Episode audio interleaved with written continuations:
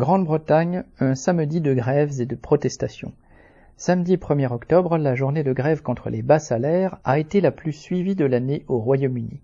Des milliers de manifestants ont participé à des rassemblements organisés dans une cinquantaine de villes pour protester contre la chute du pouvoir d'achat. Ce jour-là, 170 000 travailleurs environ ont fait grève. Dans le rail, pour la première fois, l'appel réunissait l'ensemble des syndicats de cheminots et a entraîné la paralysie de 90% du trafic.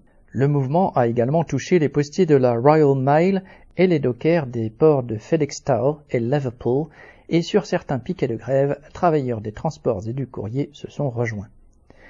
Le 1er octobre avait aussi été retenu pour des protestations publiques contre la vie chère, car à cette date, les tarifs de l'énergie devaient encore augmenter. Même si Truss a annoncé un plafonnement du prix de l'énergie, des rassemblements ont eu lieu dans de nombreuses villes d'Angleterre les raisons de battre le pavé ne manquent pas, alors que viennent d'avoir lieu les funérailles royales les plus chères de l'histoire et que les entreprises du FTSE, le CAC 40 britannique, s'apprêtent à verser 80 milliards de livres à leurs actionnaires pour 2022. Pour 2022, les familles populaires tirent le diable par la queue comme jamais depuis les années 1970. Pensions et allocations devraient être revalorisées d'ici à la fin de l'année, mais loin de l'inflation réelle.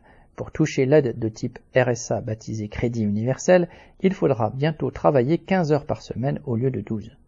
Le 1er octobre à Londres, sur le parvis de la gare de King's Cross, près de 5000 personnes étaient présentes au rendez-vous.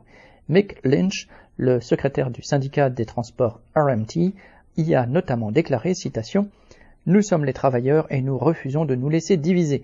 Nous sommes la classe ouvrière et nous sommes de retour. Fin de citation.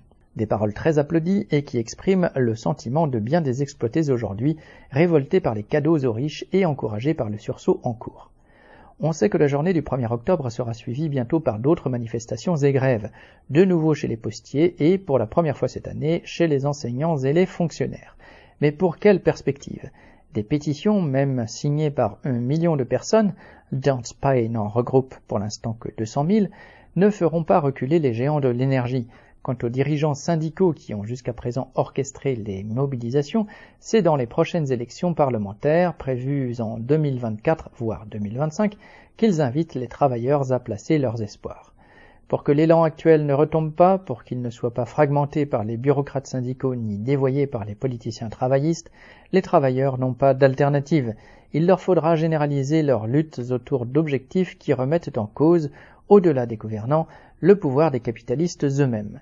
Thierry Hervé